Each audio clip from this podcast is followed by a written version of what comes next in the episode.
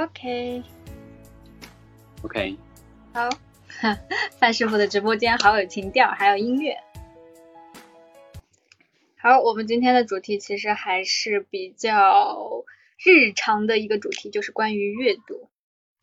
对，我我我报告，你最近在看什么书吗？我我把范师傅你推荐的那本《洞察》看完喽，今天刚刚看完，给自己点赞。这是我今年读的第七本书，强烈推荐这本《洞察》。是吗？所以我安利的还是有价值的，对吗？对对对，我真的觉得这本书太适合。就是太适合我了，因为就是它里面教的就是你怎么样去看这个世界，怎么样去观察别人，怎么样去跟别人沟通表达，甚至他还讲到了就是怎么样去嗯去就是面对一些压力的问题，他都讲到了，所以我觉得真的很牛这本书。嗯，洞察这本书，说不定我们有机会可以一起去读一读这本书，我觉得它可以让你换一个新的视角来去看待世界，不管看见自己还是看待外界。当你看见或洞见了之后，那个状态也会发生不一样的变化。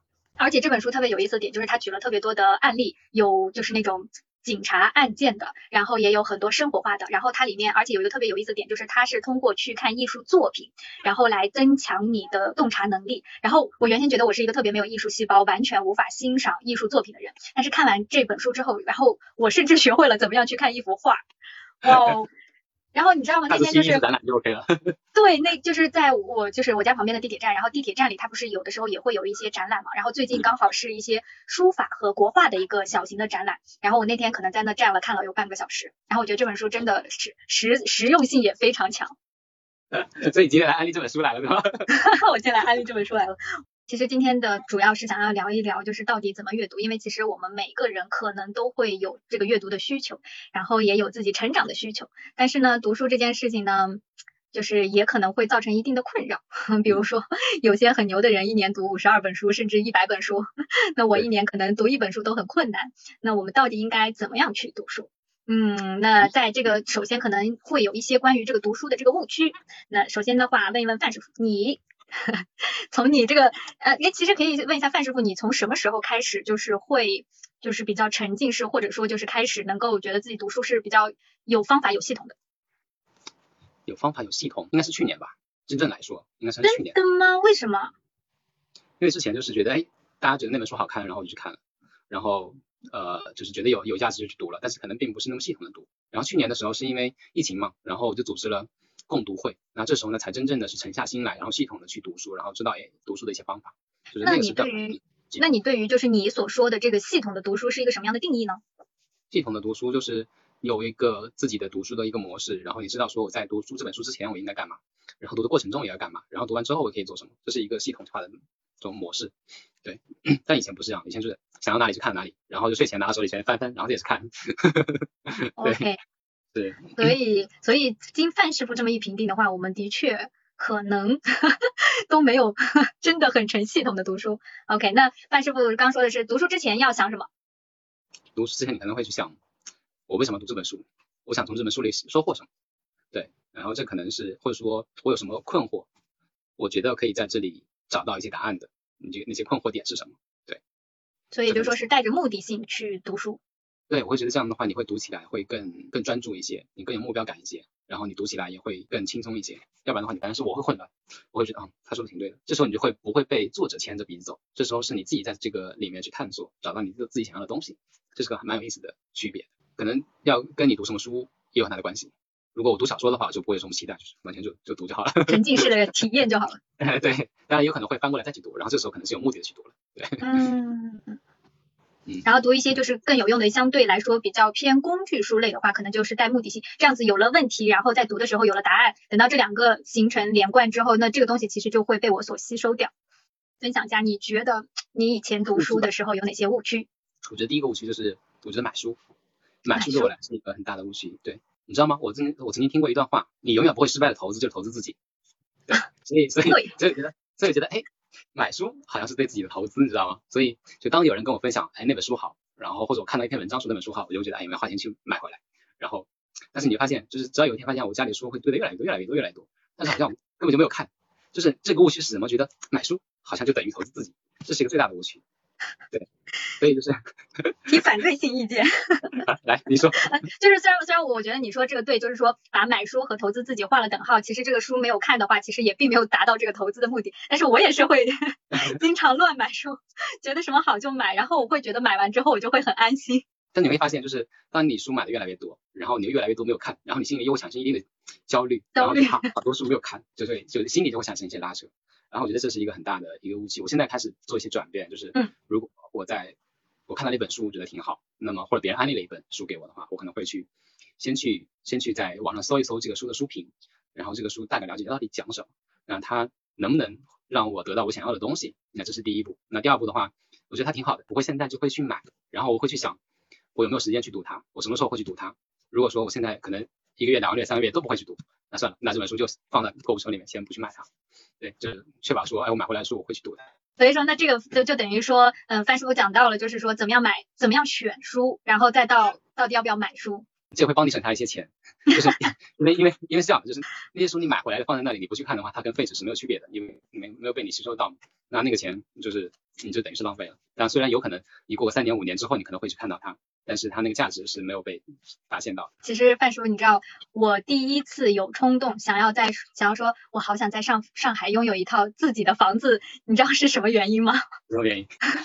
不是因为看到哪本书说想要有自己的房子，而是因为我买了很多书，然后我每一次搬家就会非常的痛苦。我我会搬至少 三四箱，然后全部都是书，然后就是一字千金呐，然后就太重了。然后所以我当时就想，哇，如果我要是在上海能有个房，然后我就可以有地方放我这些 书了，就可以不用再搬来搬去了，然后我就可以非常挥霍的 想买多少书买多少书。可以的，这就有一个目标了，就是为了书啊买一套房。这个太难了，我嗯，这个这个先做着梦吧。OK，那我们刚才说到了就是选书，那其实这个是刚才范师傅说，在别人推荐的时候不一定会马上就下单，那这个是等于说是别人推荐，可能是你选书的一个途径。那还有就是范师傅一般会有什么选书的途径呢？这里的话，通常我会去豆瓣刷这个评价，去亚马逊刷评价，对，这是一个。另一个是我通常会去去看一些文章，说到一些书，然后会介绍，那我会又回来去找这些书。这是我的一个步骤，另一个是有一些书它会自带推荐，就是这本书里面，然后作者他会说到哪一个什么关键的问题或关键的一句话，然后这里面会提到某本书，然后我就会去回去去找，我差不多都会做这么两件事情。OK，你呢？那 我我其实就是选书的话，嗯。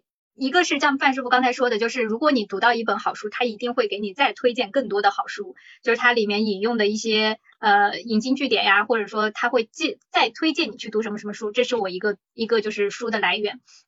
那还有一个的话，就是比较直接一点的，比如说我最近觉得我的复盘能力比较差，或者说我觉得我的思维能力比较差，然后我就会去找这一方面的书，然后看一些推荐呀、评分呀，那这个是有目的性比较强的去选择的书。然后还有的话，哈，我我我我看一下我们直播间，呃，直播间他好像不在，就是我有一位学，我有一位学者，学者导师，对对，他是他是我的一个学长。然后他是一个偏文学类的大师，然后就是博古通今，通达中外，反正但是但是他都是偏文学类的。然后像我们不是有的时候工作的时候，我们可能更多的是选择一些工具书类的，但是你读这种书读一段时间，可能也会觉得有点累。然后我可能比较想要去换一换一换脑子，然后我就会去找他来给我做推荐。所以找专家。对对对对对，然后他就，然后我我说啊，我最近可能呃是比如说心情比较低落啊，想要读一些治愈系的，或者说我最近有一些关于人生的思考，然后然后他就会给我推荐一些书啊，这个这个是我觉得这个是属于我个人资源，但是如果以后也可以分享给大家。然后还有一个的话，这里不知道算不算打广告啊，就是像我我我我是就是。樊登读书的深度会员，就像因为现在其实有非常多的这种就是什么听书软件呀，然后它也会有很多就是呃各种类型的书，然后它其实会成为我的一个筛选书的工具，就是它可能会比较快速的在短时间把一本书的呃精华的内容然后讲出来，然后讲了之后我觉得哎这本书很有意思，然后它对我我觉得是非常有帮助的，然后那我就会再把这本书再买回来。啊，然后。这样子也是我的一个选书的一个途径。酷，很棒。所以找专家，然后找到那个平台，然后都是一个很好的方式。OK，这又给大家分享了我们选书的一些方法。那所以除了在时间安排上有这个技巧以外，还没有别的就关于读书的一些。还有一点，还有一点，这这一点也是我最近的一个改变，因为我原先 我原先会就是呃就是读书，我会说制定时间，比如说呃我要今天要读呃三十分钟，或者说我今天要读一个小时，但是我发现制定时间是 no no no 绝对不行的。为什么？因为因为制定时间的时候，我就会开始想，哦，我今天现在啊现在是一点钟了，我要开始看书，我看半个小时，然后半个小时过去了，我看了看了什么内容，我其实一点概念都没有。嗯，就是我看他的，我只是想要等待着这个时间过去的这种感觉。OK。对对，然后然后但是所以，我我现在就会把自己的这个转变过来，就是我会比如说我拿手机看书，然后我会要求我今天要看五十页，而且我会就是有意识的记住，就是说我今天是从多少页开始看的，那我今天要看到多少页。嗯。然后这样子的话，就是我在看的时候，呃，我我就不会那种磨洋工的这种现现象出现了，我就是会，哦，我，诶，我刚才，诶，这么快的速度我都读完十页了，啊，还还会非常有成就感。然后比如说，诶，我今天，诶，今天读五十页全部读完了，然后读完了之后呢，我甚至就会在脑子里去回想一下，我今天读书，我今天读到的作者的观点是什么，他举了什么例子和证据，然后那从今天我读到的这些内容，我又学到了什么东西，有哪些是可以我可以用在自己生活当中的。啊。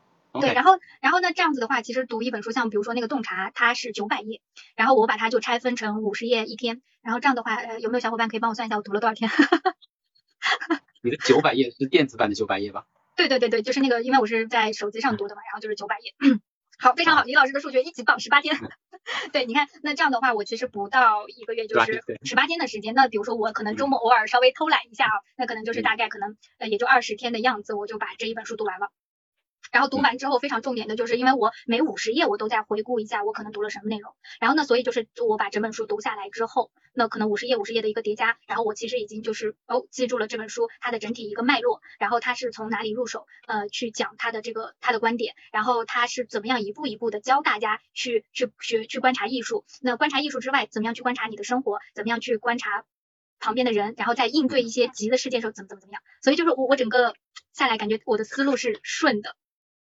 OK，所以在这个过程中会有一些反思，然后会有一些新的总结和思考。对，它是它等于说你在每个阶段都会有小的沉淀，对吧？对对，嗯。然后所以所以就是我觉得这这一次的这个改变是会让我让我就是呃收获也蛮大的。比如说我会要求自己是一天要至少读五十页，就是我不是说就是定死只能五十页，多一页不许看。那倒没有没有，就是我会读，然后读到这五十页之后，可能比如说我读到五十页了。然后我也有点偷懒了，我不是很想看了。然后那我会把这个五十页在前后翻一翻，前后翻一翻，也就等于说是呃，我知道我大概停留在了什么位置，停留在了就是作者的哪一个思路的点上。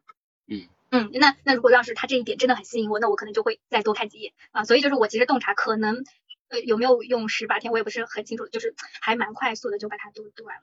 嗯，所以说制定一个新的方向就是。你可能不是以时间来计算，而是用你的内容来去计计算。那么你的焦点会在内容上面，而不是在时间上面。对对对。但是可以灵活去机动一下，不一定我们就五十页就是五十页，对吧？对对。进去了之后，你可能会读个多读个十页，有可能。对，而且还有一个点，我突然想到了，就是呃，就以以内容为界定的话，它就有点像看一个连续剧。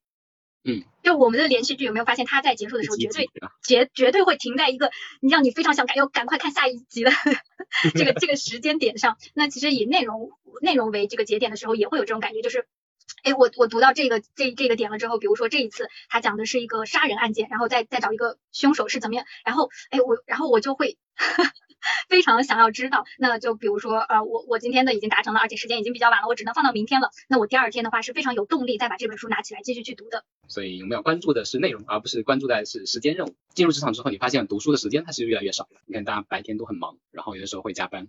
那周末、周六，然后又想休息一下，所以呢，时间对于很多人来说都是很宝贵的。那既然是这样的话，就是我们平时怎么样去读书会变得更有用、更高效一些？你有没有什么好的方法和推荐的吗？我那我就直接分享一下我的方法好了，就是呃，首先。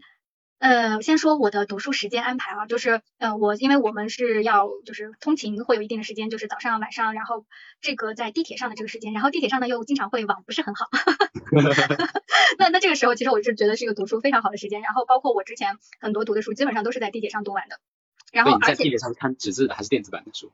呃，都有都有都会有。然后因为就是在在在地铁上就是信号不太好，哪怕别人给你发消息，然后假装没有看见。有个借口是吧？对对对，我就然后刚才在地铁上就是没有看见，然后等到我回到回到家了或者什么，然后就比较安稳的状态，然后这样子沟通也比较高效嘛。所以我就会呃，就是等于说是在地铁上的通勤时间，一般来说可能在半个小时或者到一个小时之间这样的时间，然后我就是呃比较全身心的投入到看书当中，而且其实我是觉得在地铁上看书的专注度甚至会比一般情况下要高，有没有这样子的感觉？就是我我可能在地铁上看书呃会有一些，但是你知道吗？我体验最深的是，嗯，我有时候会出差去外地，然后但是呢我会在高铁上，然后就是比如说写 PPT 啊，或者是做事情，你会发现。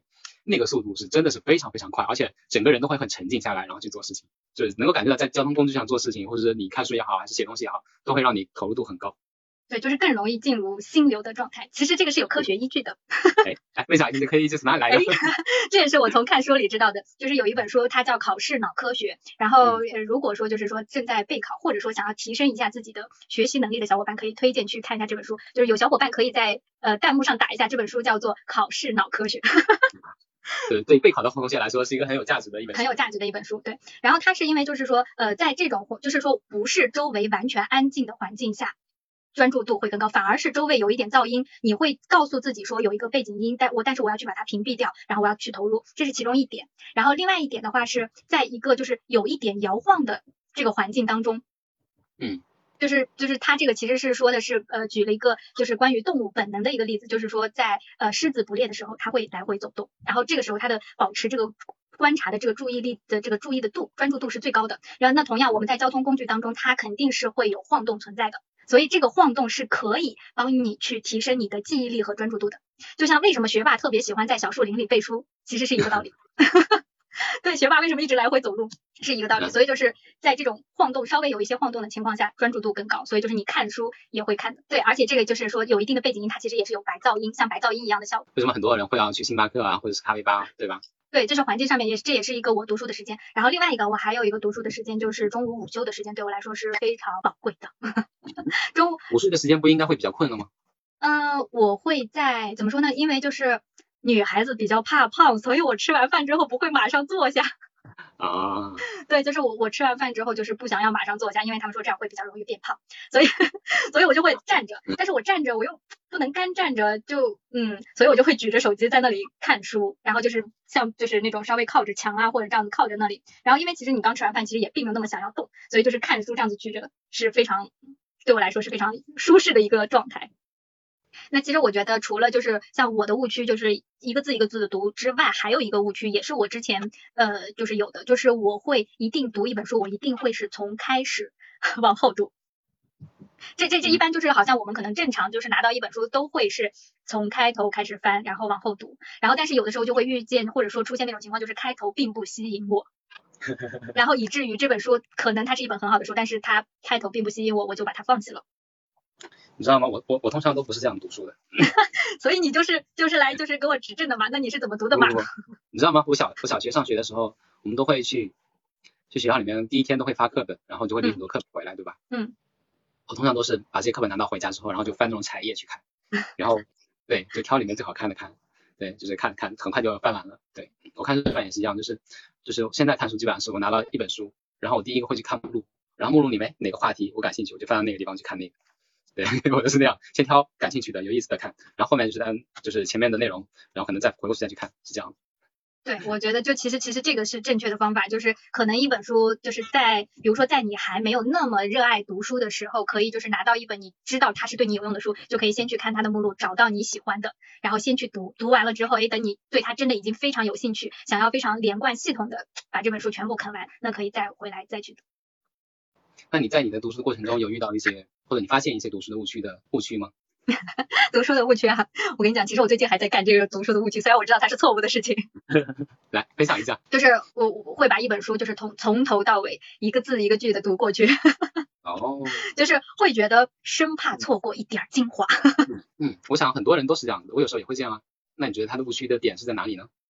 其实啊，这个就是这个，其实就是关于这个二八定律这件事情。嗯，就是呃，一本书其实它一般来说啊，一般来说就是一般来说一本书它的精华只占这本书的百分之二十。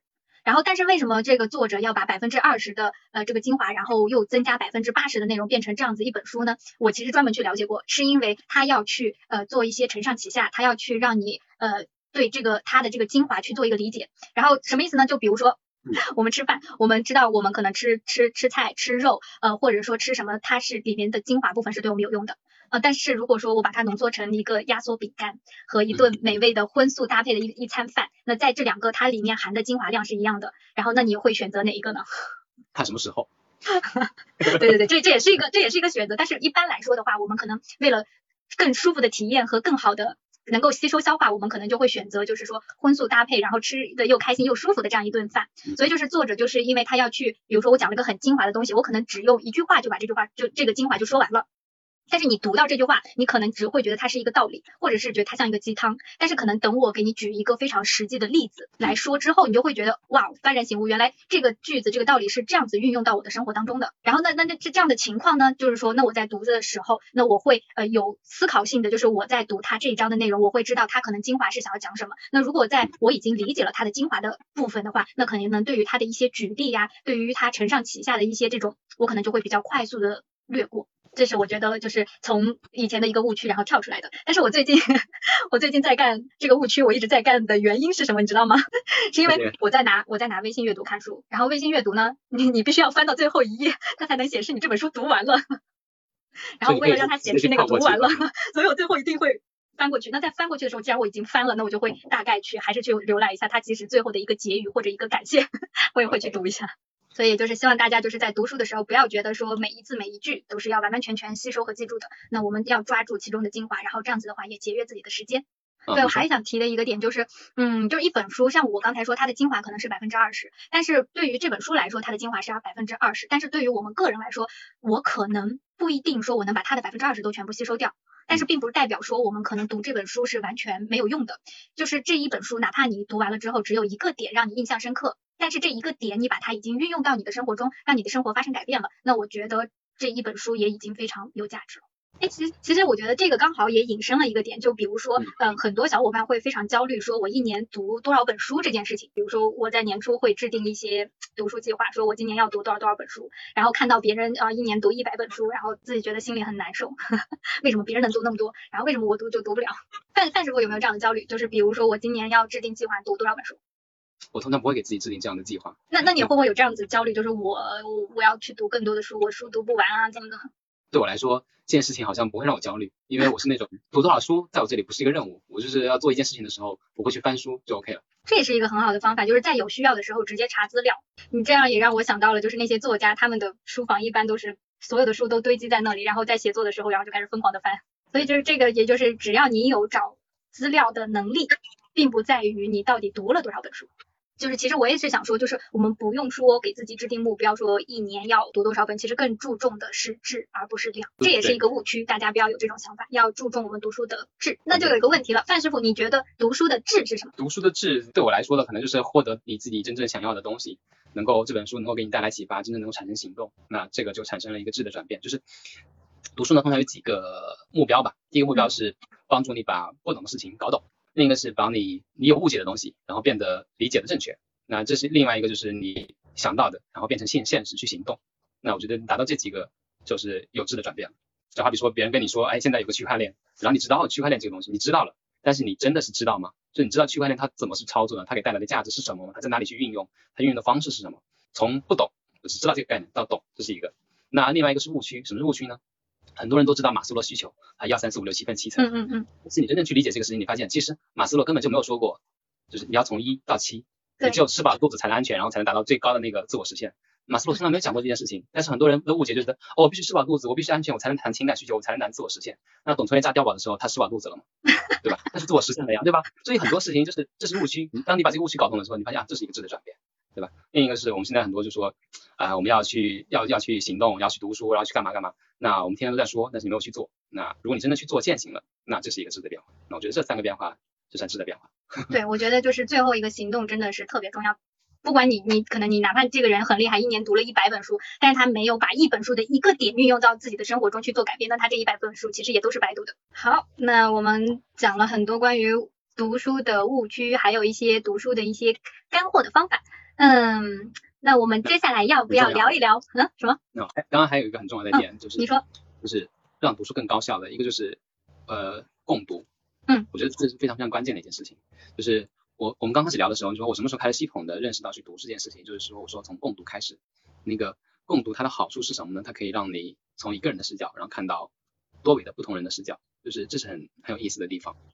呃，我听过有很多就是在组织共读的一些活动的，基本上有很多是说有一个领读者，然后跟大家去分享说，哎，我读了这本书，然后什么什么内容，然后他大概讲什么呃东西，然后他的框架、逻辑、方法是什么样的，嗯，他把梳理清楚了给到你，那这是这是一家之言，就是，但对我来说，我上次那个共读完了之后，我发现，哎，我们九个朋友或十个朋友在一起读书的时候，每一个人对这个一个话题都会有不同的看法和见解的时候，你会发现，哦，原来其实我们换一个视角会得到一个新的观点、新的智慧、新的方想法。所以会让你更全面的去看待这件事情，我觉得这是，呃，这也是其实再往前推一下，就是很多时候古代的时候，我们在谈论学习学问学问的时候，通常是学问的过程，学问的过程其实就是一个思辨的过程，就是你有思考，然后有辨识，然后再再讨探讨，这个过程其实是非常帮助个人成长的一个部分，对，所以呢，读书很重要的一方面是思辨，那如果说我们自己一个人读的时候，呃。我们很容易犯的一个误区，又谈到一个误区，就是我们跟着作者的思路走，然后就觉得，哎，作者说的都是对的，作者说的都是都是很牛的，然后我们就啊，作者说的每句话都是百分之百正确的。那其实换一个思辨的角度是说，哎，作者他说的那句话真的是对吗？如果作者的反面的那个立场是什么，他是不是也是对的呢？然后这时候你就发现，哦，你理解起来就不一样，对，你就升美了。对的，对的，就是像我这边有小伙伴说，不同人的视角真的很有用，这一点我是非常赞同。还有个就是，我有一点点想补充的，就是呃，有一句话叫做，就是你看到的只是你想看到的，就是其实可能这个这个作者他表达了很多的内容，但是因为我的个人经历或者说我的个认知局限，那我看到的只是我能够认知接受到的这一部分。那他那其实这个，比如说这个作者表达了很多东西，但是其实我可能只能 get 这么一点点。但是当有不同的人加入进来的时候，那有作者的内容，有我的想法，有他人的想法，有他人看到这件东西这个东西的这个视角，然后再大家能够有讨论，那整一个就可能把它变得更大。还有比如说有一个我觉得共读非常好的，就是呃我们都认同这个，可能我有的时候我看一本书啊，我觉得嗯他是对的，那就过去了。但是当有小伙伴都觉得啊他是对的，我觉得很赞同，我们应该怎么怎么样，哎。可能这个东西就在我内心强化出来了，而且甚至我可能还会为之付出行动，然后呢，这个力量的这个力量感也是会非常不一样的。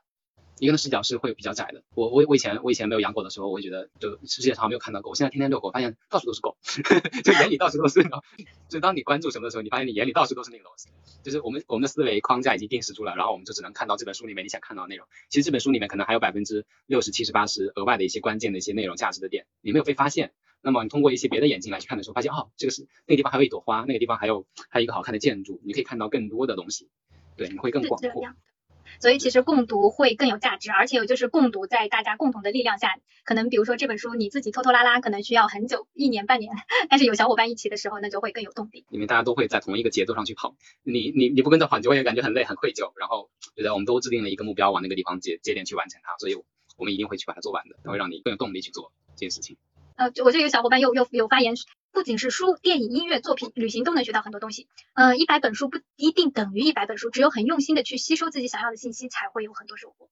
对，其实刚才像我们说的，就是一百本书，如果你没有实践，那可能它一本书都不值。但是如果一百本书，然后大家一起去讨论，一起去有更多的想法注入到这里面，那可能这一百本书是被放大。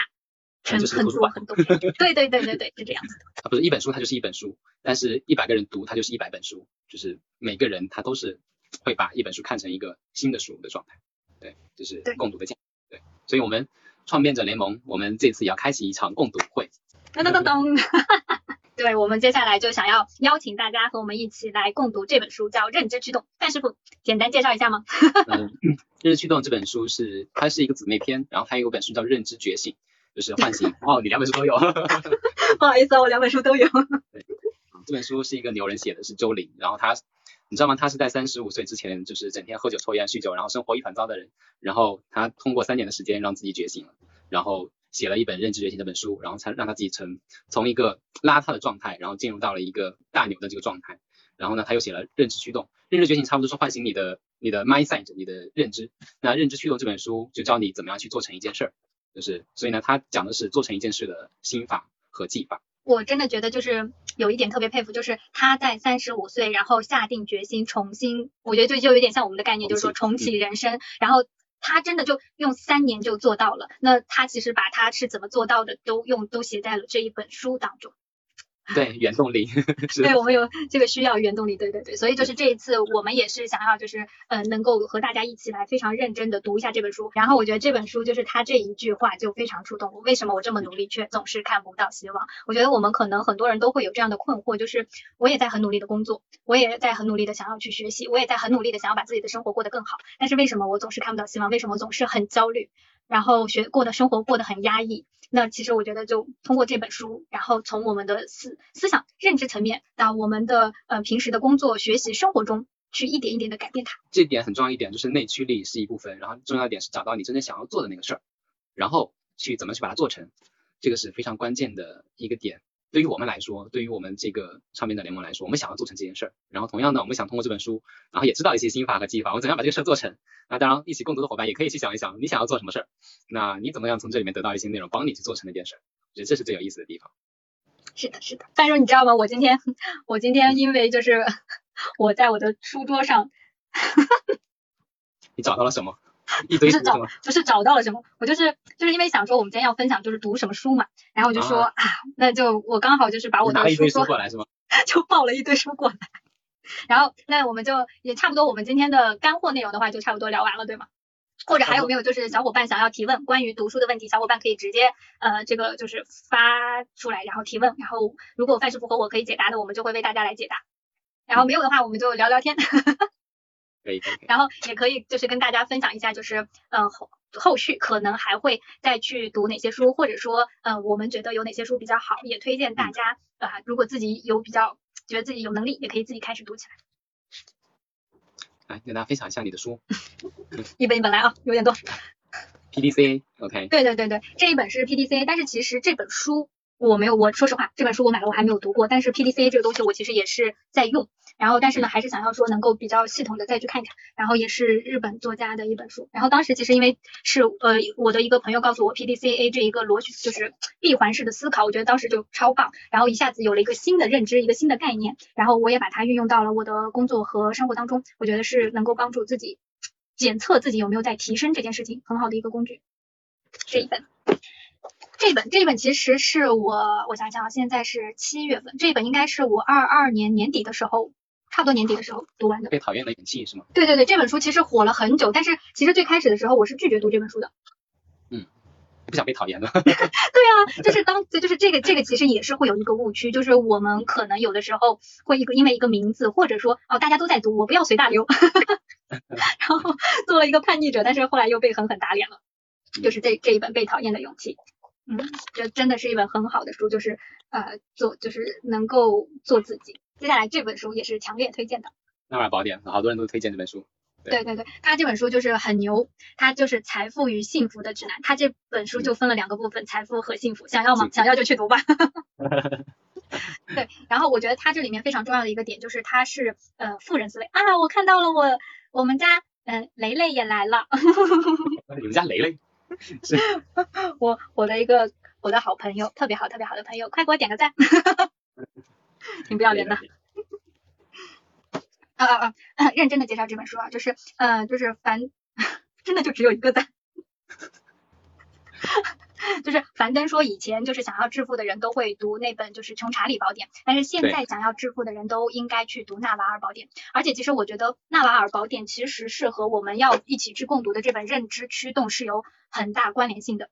嗯哼。呃，为什么这么说呢？是因为就是呃，认知驱动它非常强调的一个概念就是输出，就是我们在看书的过程都是在输入，然后我们如果没有运用到实践当中，没有去产出内容的话，你就等于说是像我们刚才说的是白读的。那这是他的这个观点。那纳瓦尔宝典其实就是纳瓦尔他把他所有。呃，思想的一个输出，而且他对自己思想输出是有非常高要求的，不是说我有什么想法我就巴拉巴拉说出来了，而是说我有想法，我要把它浓缩提炼，变成最精华的部分，而且最高的方法论就是不管我说出来的这个东西，不管是谁在什么事情上，他他都可以运用，提炼到这个程度，那才有了这本书，然后也是为什么他能够这么出名的一个原因，所以这本书也会非常推荐。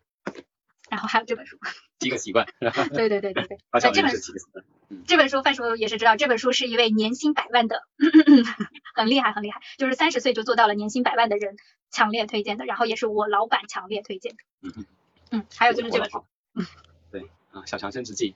对，小强升职记，其实我我个人也推荐过很多次很多次了。就是他的他其实也是最开始我拒绝掉一本书，我发现我拒绝了好多好书。然后到后来都是啪啪打脸，就是这本书当时这个名字让我听上去小强，嗯，好，我已经试了，不用看了。然后升升职记，哦，我我我升职好像并没有什么有望的这种感觉，然后所以当时我就觉得没有什么意思。然后但是后来就是我也不知道为什么我后来又愿意去读了这本书，然后发现它是一本时间管理非常好的入门的书，然后他会把所有的呃非常实用的时间管理的方法全部。教给你，而且就是对对对，而且还有个点就是它是由易到难，也就是说你拿这本书就可以直接上手。OK，我们即将进入尾声，范师傅要放一个难忘今宵吗？不要难忘今宵，我们放的是 journey，这是一个旅程。其实 OK，我们的直播也好，还是要都是一场直，都是一个旅程嘛。呃，感谢 C L 一直陪伴我们从开始到现在，然后我们经历了一个这样一个分享共读的读书的一个旅程。对，也感谢你的陪伴。也感谢我直播间的小伙伴们，特别是李老师，李老师真的是从开始一直到最后。但是李老师，你扣二是什么意思？觉得没有帮助？那你有什么问题想要提吗？或者说你有什么建议、反馈、投诉要提吗？李老师说出来，满足你的需求。李老师说想跟你单独聊一下。李老师，我怕了我。OK OK，非常感谢大家。然后嗯，我们嗯人生创业者联盟嗯计划呢是每周四晚上的八点半。都会和大家来做一些分享连麦，那我们的主题呢可能会有不一样，比如说我们会有很多关于读书的，也有可能之后会考虑，比如说呃针对一些拖延症啊，针对一些没有动力啊，甚至说针对一些时间管理、精力管理，那可能都会有分享。然后，当然呢，我们也非常希望能够征集到小伙伴们的想法，就是大家会有什么样的需求，想要去探讨一些什么样的话题，然后也可以发出来，嗯，哪怕是私信发给我，或者说发给范师傅都可以，然后我们之后就可以一起来讨论啦。OK，我们后面下周四再见。对，我们之后的周四见啦，周四晚上八点钟不要忘记喽。嗯，拜拜拜拜拜，下周四见啦。下周四见，记得关注哦。拜拜拜拜，拜拜。